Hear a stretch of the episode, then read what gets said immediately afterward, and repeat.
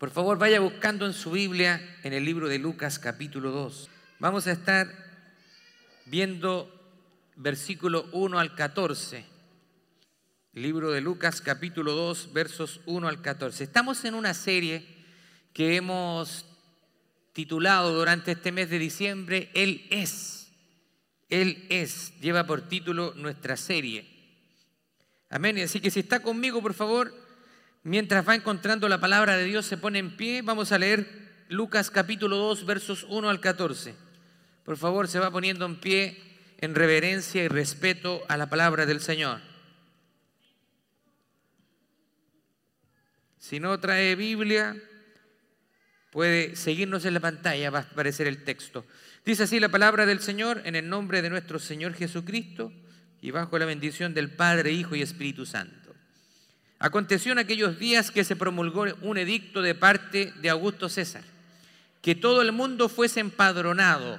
Este primer censo se hizo siendo Sirenio gobernador de Siria, e iban todos para ser empadronados cada uno a su ciudad. Y José subió de Galilea, de la ciudad de Nazaret, a Judea, a la ciudad de David, que se llama Belén, por cuanto era de la casa y familia de David para ser empadronado con, su, con María, su mujer, desposada con él, la cual estaba encinta. Y aconteció que estando ellos allí se cumplieron los días del alumbramiento y dio a luz a su hijo primogénito y lo envolvió en pañales y lo acostó en un pesebre porque no había lugar para ellos en el mesón.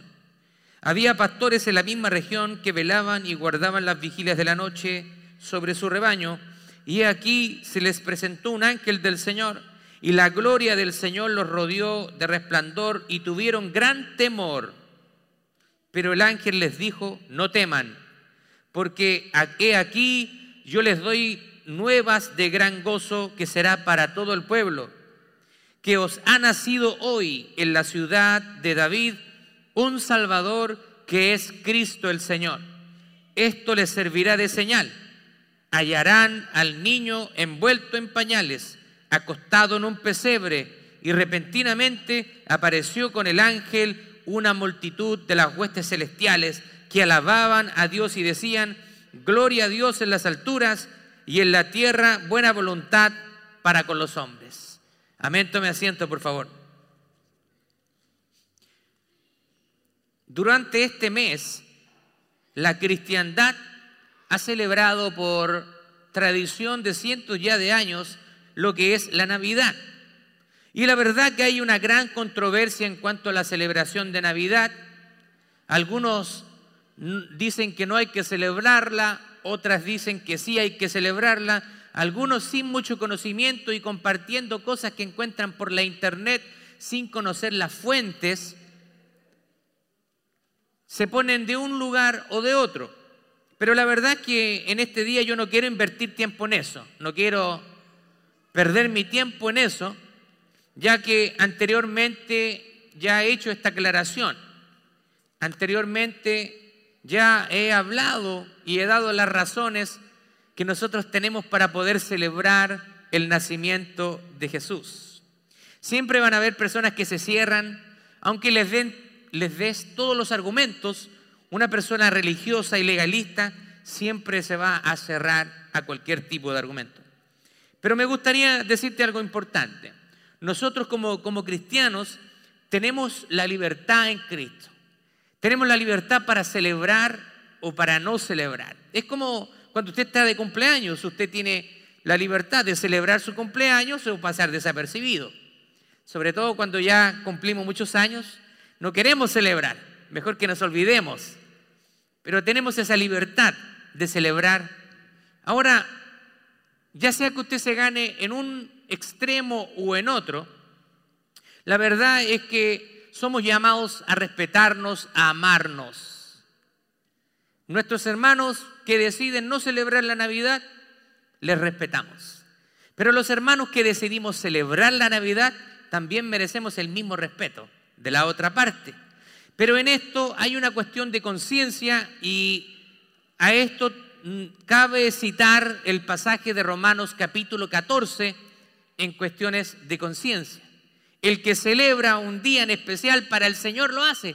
Y el que no lo celebra también para el Señor lo hace. Así que el día de hoy nosotros como iglesia hemos separado este día para celebrar el acontecimiento más grandioso que ha sucedido en la historia de la humanidad, el nacimiento del Hijo de Dios.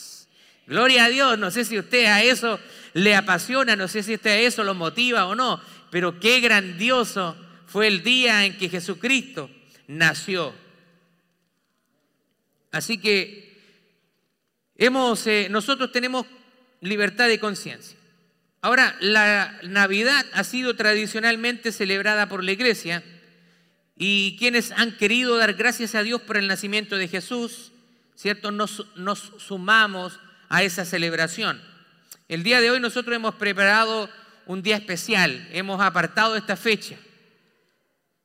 Sabemos que no hay una fecha exacta del nacimiento de Jesús. No, la verdad que los eruditos, por más que estudien y traten de tomar un día es imposible, no, no, no se puede.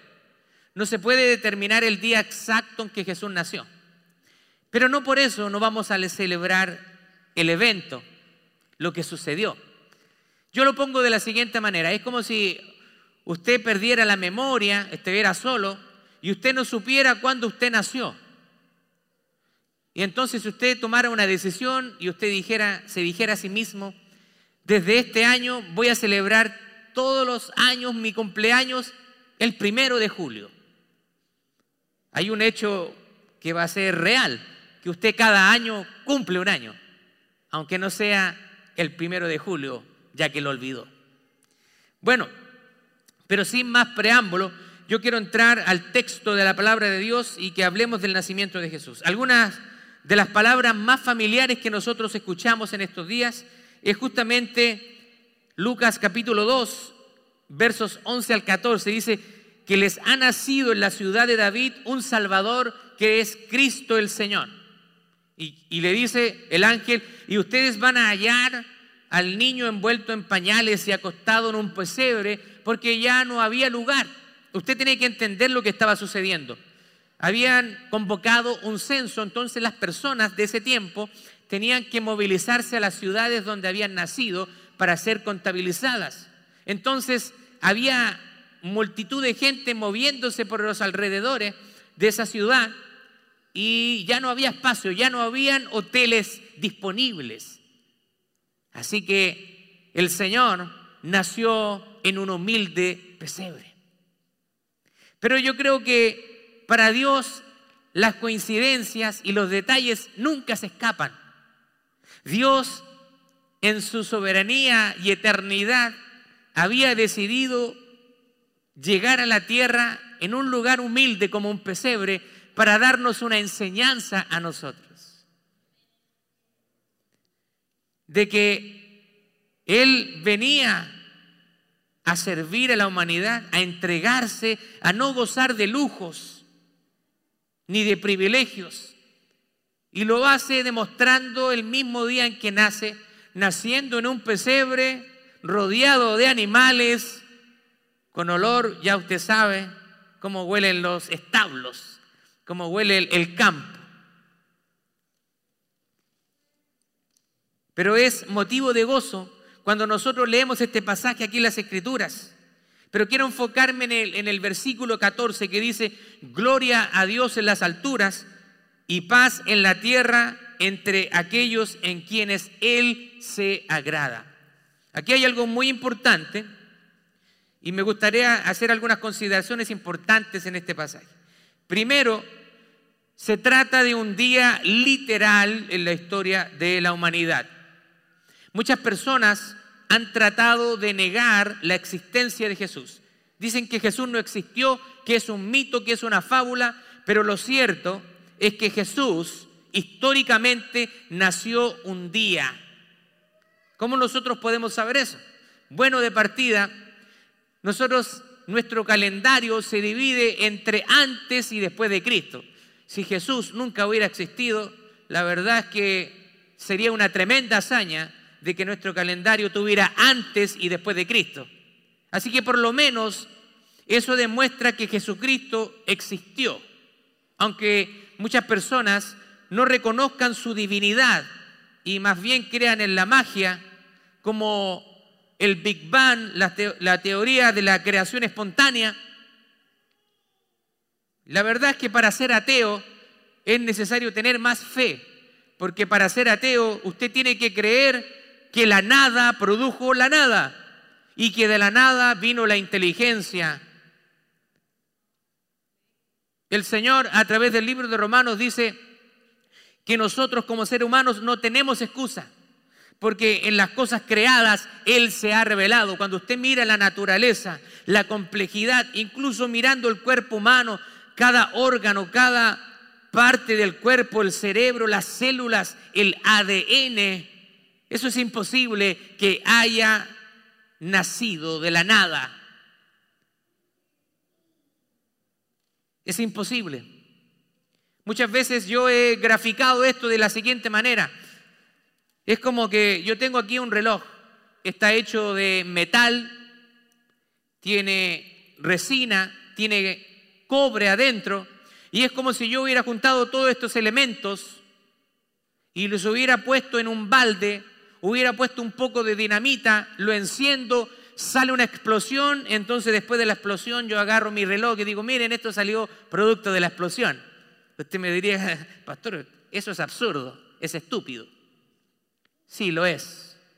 Asimismo, de ignorante es pensar de que la nada produjo la nada. Detrás de esto hay un diseño inteligente, al igual como hay un diseño inteligente cuando usted ve la perfección del mundo creado. La distancia entre la Tierra y el Sol es una distancia justa. Si estuviéramos más cerca, nos quemaríamos y si estuviéramos más lejos, la Tierra se enfriaría. Así que todo está hecho perfecto.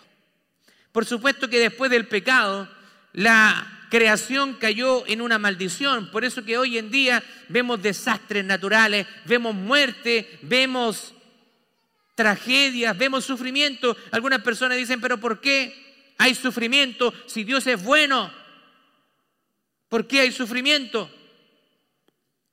¿Por qué la gente muere? ¿Por qué hay niños que son violados? ¿Por qué hay niños que mueren, que son tráfico de órganos? ¿Por qué hay todas esas cosas? Bueno, esas son las consecuencias del alejamiento de Dios. El hombre ha decidido apartarse de Dios, pero cuando vemos las consecuencias queremos culparle a Él. Como si Dios fuera culpable de nuestros comportamientos como seres humanos y no es más bien que las consecuencias de la desobediencia y del pecado. Lo que pasa es que muchas personas quieren no creer en ese Dios porque quieren tener libertad de acción. El ateísmo lo que quiere hacer es no tener que rendirle cuentas a nadie. Entonces se convencen a sí mismos de que no existe Dios porque así nadie les puede reclamar algo. Para ellos todo es relativo. Si no existe la verdad absoluta, entonces todo es relativo y todo va a depender de su punto de vista. ¿Por qué tú tienes la razón? Robar ¿Es bueno o malo? ¿Qué le dice su conciencia? Es malo. ¿Y quién se lo enseñó? Alguien podría decir, robar no es malo. La mayoría vamos a llegar a un consenso común, sentido común de que robar es malo. ¿Y quién le enseñó que era malo? Dios ha puesto una conciencia en cada ser humano. Lo que pasa es que muchos seres humanos cauterizan su conciencia, la apagan a tal nivel que caen en maldad, en pecado. Así que hay una verdad absoluta y la verdad absoluta proviene de Dios. Él es nuestra fuente de la verdad. Pero bueno, fue un día literal. Eso quiere decir que Jesús nació en un día específico. Así que no es un, un evento que ocurrió al azar, sino que Dios estableció un día en que iban a ser un día en la historia humana, no un día en un cuento mitológico, no un día en la imaginación de un escritor, sino un día histórico en la humanidad. Y la palabra del Señor dice que César Augusto era el emperador de Roma, así que sabemos quién gobernaba el imperio romano en esa época y también Quirinios era el gobernador de Siria. Personajes históricos. Así que dice Colosenses capítulo 1, verso 16, porque en Él, en Jesús, fueron creadas todas las cosas, las que hay en los cielos y en la tierra, visibles e invisibles, sean tronos, sean dominios, sean principados, sean potestades, todo fue creado por medio de Él y para Él. Así que Dios establece un día en que Él se iba a ser hombre a través de la persona de Jesús. Gálatas capítulo 4, verso 4 dice, cuando llegó la plenitud de los tiempos, o sea, cuando se cumplió el tiempo determinado por Dios, dice, Dios envió a su Hijo, nacido de mujer y nacido bajo la ley. Ahora, este evento espectacular ocurre un día y un día perfecto. En el tiempo de Dios o en el tiempo kairos. Nosotros vivimos en el tiempo cronos, Cronos es una palabra griega que implica un tiempo medible, pero cuando hablamos de kairos se utiliza ese concepto para el tiempo de Dios, en el sentido de que Dios no está limitado por el tiempo y por el espacio. Él es eterno, Él siempre ha existido. Por eso que muchas personas no logran coincidir la existencia de Dios. Dicen, bueno, si Dios existe, entonces ¿quién creó a Dios? Y si alguien creó a Dios, ¿quién creó al que creó a Dios? Y así sucesivamente. Eso denota que la persona no tiene un concepto de lo que significa la eternidad, de que Él siempre ha existido. No tiene comienzo ni tiene fin. Por eso que Él dice, yo soy el alfa y la omega, el principio y el fin. Así que ocurrió en un día específico que nació Jesús. Ahora, lo segundo que quiero destacar es que él nació en una ciudad real. ¿Qué significa eso? El texto dice en la ciudad de David. Eso no es una coincidencia. Dios había preparado todo para que Jesús naciera justamente en la ciudad de David. Eso tiene un simbolismo tremendo. Porque se le había declarado a David que su imperio no tendría fin. Que su dominio no tendría fin. Pero eso no se cumple en la persona de David, sino se iba a cumplir en un descendiente de David. Lo dilatado de tu imperio, dice el Señor, no tendrá fin. Así que ese cumplimiento vendría en un descendiente de David. Una persona del linaje, de la familia de David. De ahí va a venir el Mesías. Así que también podemos situar geográficamente la ciudad de Belén. El día de hoy ya se, sabe dónde está Belén, no hay discusiones al respecto. Muéstreme el mapa ahí. Belén está a unas seis millas o 10 kilómetros de Jerusalén y la ciudad todavía existe hasta el día de hoy. Hay ciudades que han cambiado su nombre. Por ejemplo, la ciudad de Éfeso ya no existe así como Éfeso propiamente tal. Y muchos nombres se han cambiado, pero Belén hasta el día de hoy existe. Ahí es una ciudad geográfica que está a unas 6 millas o 10 kilómetros de Jerusalén. Dice, el nombre de la ciudad es Belén. Lucas capítulo 2, verso 4 dice, José también subió de Galilea a la ciudad de David que se llama Belén. Belén la ciudad donde vivió Isaí, el padre de David, y David sabemos que es el gran rey de Israel. Así que Belén fue también la ciudad que había sido profetizada por el profeta Miqueas. ¿Se acuerda el pasaje que vimos la semana pasada? Si usted pone atención al pastor cuando está predicando. Miqueas capítulo 5 verso 2. Dice, "Pero tú, Belén Efrata, pequeña para estar entre las familias de Judá, de ti saldrá el que será el Señor de Israel. y sus salidas son desde el principio, desde los días de la eternidad. ¿Se da cuenta? Un día específico en una ciudad que existe. ¿Se da cuenta que esto sucedió en una ciudad real? Es como si hubiera sucedido de la ciudad de Scranton, en la Ciudad de México, en Lima, eh, Harrisburg, una ciudad geográfica.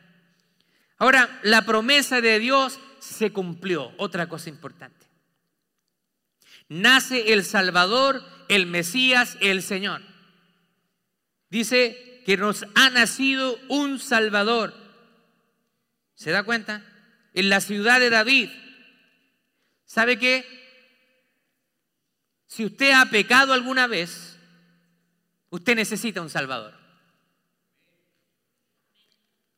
La palabra del Señor dice, por cuanto todos pecamos, estamos destituidos de la gloria de Dios. Todos somos culpables. Así que todos nosotros necesitamos un Salvador. No hay nadie que pueda salvarse a sí mismo. Necesitamos un Salvador. Así que si usted ha pecado alguna vez, y yo supongo que sí, porque si usted dijera que no ha pecado, entonces Dios, usted lo haría mentiroso a Dios, dice su palabra. Todos hemos pecado, así que si usted ha pecado, usted necesita un Salvador. El ángel le dijo a José, y dará a luz un hijo, y llamarás a su nombre Jesús, porque él salvará a su pueblo de sus pecados. Mateo capítulo 1, verso 21. El ángel le dice, y pondrás a su nombre Jesús. Porque el nombre Jesús significa Salvador. Él venía con el propósito de salvarnos. Solo Dios puede perdonar pecados cometidos contra Dios. Por eso Dios envió a su eterno Hijo al mundo porque Él es Dios.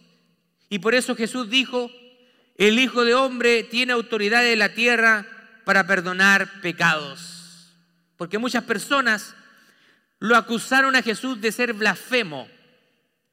Blasfemo, por decirlo de alguna manera, era ser un mentiroso, ir en contra de la palabra de Dios, decir algo ofensivo.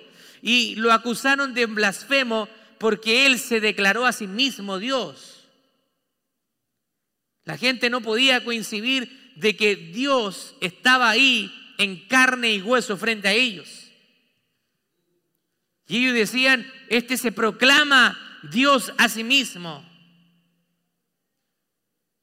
Cuando le preguntaban, primero en su primera parte del ministerio Jesús, no reveló su identidad, pero ya después se dio a conocer quién era Él. Y Él dijo, yo soy. Cuando él dio esa declaración, los judíos sabían exactamente qué estaba tratando de decir. Así que no fue una casualidad de que quisieran matarlo. Ahora, dice, porque nos ha nacido en la ciudad de David un Salvador que es Cristo, el Señor. Cristo es la transliteración del término griego que es Cristos, que significa ungido, que, que tiene el significado de Mesías. En hebreo es Yeshua, Hamashiach, significa Jesús, el Mesías. Él era el Mesías prometido, el Salvador que Dios había prometido un día para salvar a la humanidad. Ahora, Él esto es el, que había sido profetizado por mucho tiempo. Jesús había sido el esperado por mucho tiempo.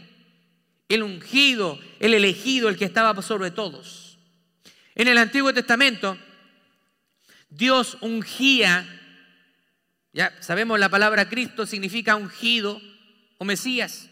Entonces, cuando Dios ungía a alguien, él ungía y se ungía en la antigüedad a los reyes, se ungía a los profetas y se, ungía a los sacerdotes. Y en Cristo están estos tres ministerios porque Él es un rey, pero no es tan solo un rey, sino que Él es el rey de reyes. Él es un profeta. Y además, Él es nuestro sumo sacerdote y el último.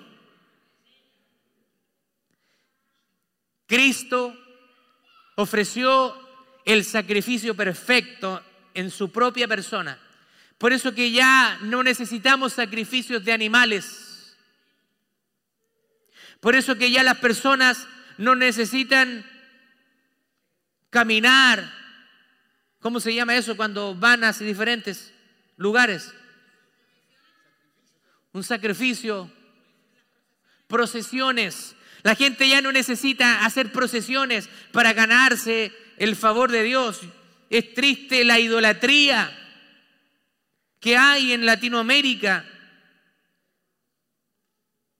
¿A dónde se ha llevado a, a María, la madre de Jesús, al lugar que solamente le pertenece a Dios? María fue una mujer piadosa, escogida por Dios, y fue una mujer que tuvo el privilegio de llevar en su vientre al Hijo de Dios, concebido por el poder sobrenatural del Espíritu Santo. Pero María también necesitaba un Salvador, porque María fue una persona de carne y hueso como usted. Solamente Jesús nació sobrenaturalmente. Y solamente Él es digno de la adoración. Nadie más, a nadie más le pertenece la adoración, solo a Jesús. Dice, en todas las promesas de Dios son un sí. Él es la esperanza para Israel y también es la esperanza para todas las naciones. El Señor, porque nos ha nacido en la ciudad de David, un Salvador que es Cristo el Señor. Esa palabra Señor encierra un significado muy importante. La palabra Señor viene del griego que es Kyrios. Señor significa alguien que tiene autoridad, que todos se someten a su autoridad. Y dice Isaías capítulo 9, verso 6, profetizando acerca del Mesías, y se llamará su nombre admirable consejero, Dios fuerte, Padre eterno, príncipe de paz. Gloria a Dios. Otra cosa importante es que la, Navidad o la Natividad o nacimiento es un suceso supremo. El Señor quien gobierna sobrenaturalmente con poder y sin fin. Él es el Señor de señores. Y en un día real, Él apareció en el escenario de esta tierra. En una ciudad real, en un mundo real, el Salvador para quitar toda nuestra culpa, el Cristo para cumplir nuestras esperanzas, el Señor para derrotar a todos nuestros enemigos y darnos seguridad y satisfacción para siempre. Así que es motivo de regocijo esta Navidad porque tenemos un gran Salvador. Tenemos a Jesús, al Cristo el Señor, que nació en una ciudad pequeña para salvarnos a nosotros de nuestros pecados. Ahora, hay dos propósitos importantes para estas buenas noticias. Dice versículo 11, y cuando el ángel anunció esta noticia a los pastores y les indicó el pesebre de animales donde estaba acostado el bebé, dice, de repente un ejército de ángeles apareció en el cielo. Así que cuando el ángel les da el aviso a los pastores, dice que aparece un ejército de ángeles.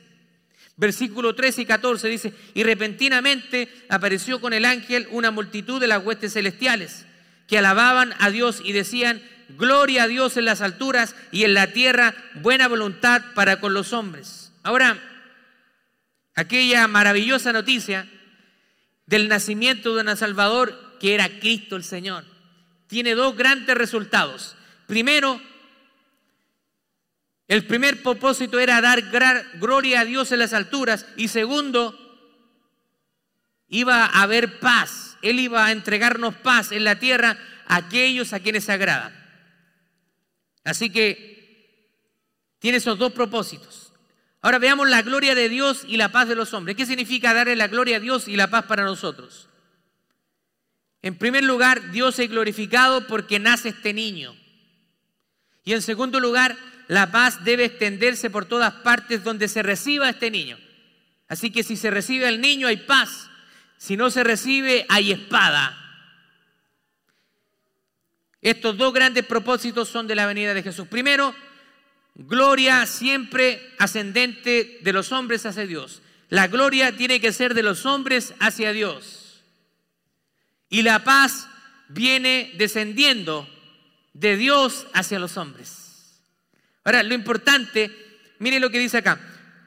Eh, la reina Valera en el versículo 14 lo traduce de esta manera. Dice, y en la tierra paz y buena voluntad para con los hombres. Pero la mayoría de los traductores bíblicos se dan cuenta de que esa traducción de la reina Valera no fue la mejor traducción. Porque aquí da a entender de que la buena voluntad y trae paz a todos los hombres. Y sabemos que no es así, porque Él dice que ha venido a traer espada. ¿Cómo entonces? ¿Cómo lo podemos entender? Bueno, mire lo que dice la nueva versión internacional. Gloria a Dios en las alturas y en la tierra paz a los que gozan de su buena voluntad. ¿Se da cuenta? Mire lo que dice la palabra de Dios para todos. Alaben a Dios en los cielos y que haya paz en la tierra para la gente que agrada a Dios. O sea, según esa traducción, no todas las personas agradan a Dios. Claro que no. Hay personas que no agradan a Dios. Dice que Dios mira con ira al pecador y el pecador necesita arrepentirse y entregarle su vida a Cristo. Por último, la nueva traducción viviente dice, gloria a Dios en el cielo más alto y paz en la tierra para todos aquellos en quienes Dios se complace. Ahora, según esa traducción, quiero hacerle esta pregunta. ¿Se complace Dios en usted? Cuando usted en su vida diaria, ¿se complace Dios en usted? El Señor le dice a usted, este es mi hijo amado, esta es mi hija amada, y en él o en ella tengo complacencia. ¿Se agrada a Dios de su vida? Eso se lo dejo a usted para que usted medite. Homework. Ahora, la paz de Cristo se ofrece al mundo. Dice, la paz los dejo, la paz los doy, pero no como el mundo la da. Así que el Señor ofrece paz al mundo. Pero solamente los hijos de Dios, los hijos de paz son los que reciben esa paz. Los que estamos en paz con Dios podemos estar tranquilos que nuestra relación con Dios ha sido restaurada. Pero si usted no le ha entregado su vida al Señor, usted debe arrepentirse y debe entregarle su vida al Señor. Si usted sale de este edificio, si usted sale de este lugar sin el Señor, usted está en peligro. Si usted se muere el día de mañana sin Cristo, usted va al infierno y va a sufrir eternamente. Y usted me podrá decir, pero si el infierno no existe. Si usted cree de esa manera, entonces Satanás está al lado de usted riéndose, eso me gusta. Porque mientras más me lleve conmigo, mejor. Eso, así es Satanás. Dice que Él ha venido a matar, a destruir, a robar. Pero dice que Cristo Jesús vino a deshacer todas las obras del diablo. Gloria a Dios. Ya. Voy a apurar porque hay muchas cosas. Tengo tanto que hablar, pero pastor, haga un poder de síntesis. Ok. Hay tres maneras en que nosotros podemos obtener la paz de Jesús. Primero, experimentar la paz con Dios, experimentar la paz contigo mismo porque muchas veces nosotros no tenemos paz con nosotros mismos. Se ha dado, usted, no sé si a usted le ha pasado, pero cuando usted hace algo malo, su conciencia lo acusa. Y usted está ahí, no puede ni siquiera dormir bien. Cuando ha hecho algo malo, usted se acuesta y no puede dormir, no puede coincidir el sueño, se da vuelta para allá y para acá, porque usted sabe que ha hecho algo malo. Así que Dios le permite tener paz con usted mismo, porque si Él nos perdona, también nosotros tenemos que perdonarnos a nosotros mismos. Y por último, el Señor también nos provee paz para con otras personas. Él quiere que tengamos paz entre nosotros. Él no quiere que andemos peleando, que andemos discutiendo. al Señor no le gusta la gente peleonera, la gente divisiva, la gente problemática. Esa gente el Señor nos agrada. El Señor se agrada de esa gente que es gente pacificadora, gente que trae resolución al conflicto, esa gente que trae paz, que trae calma, que trae una palabra de aliento, en esas personas se agrada al Señor. Y ese tipo de personas nosotros tenemos que ser. En esta fecha nosotros celebramos Navidad. ¿Y sabe qué? Es un momento de recordar las promesas de Dios para con nosotros. Podemos realmente tener paz en nuestra vida si Jesús está morando en nosotros. Dice la palabra del Señor, porque les ha nacido en la ciudad de David un Salvador, que es Cristo el Señor, porque ese vino en un día a una ciudad como Salvador, como Mesías, como Dios soberano, para que Dios recibiera gloria y nosotros recibiéramos su paz. Que el Señor de amor y el Señor de paz nos dé a nosotros tranquilidad, regocijo, paz, armonía en estos tiempos. Feliz Navidad, que el Señor lo bendiga y disfrute junto a su familia. Gloria a Dios.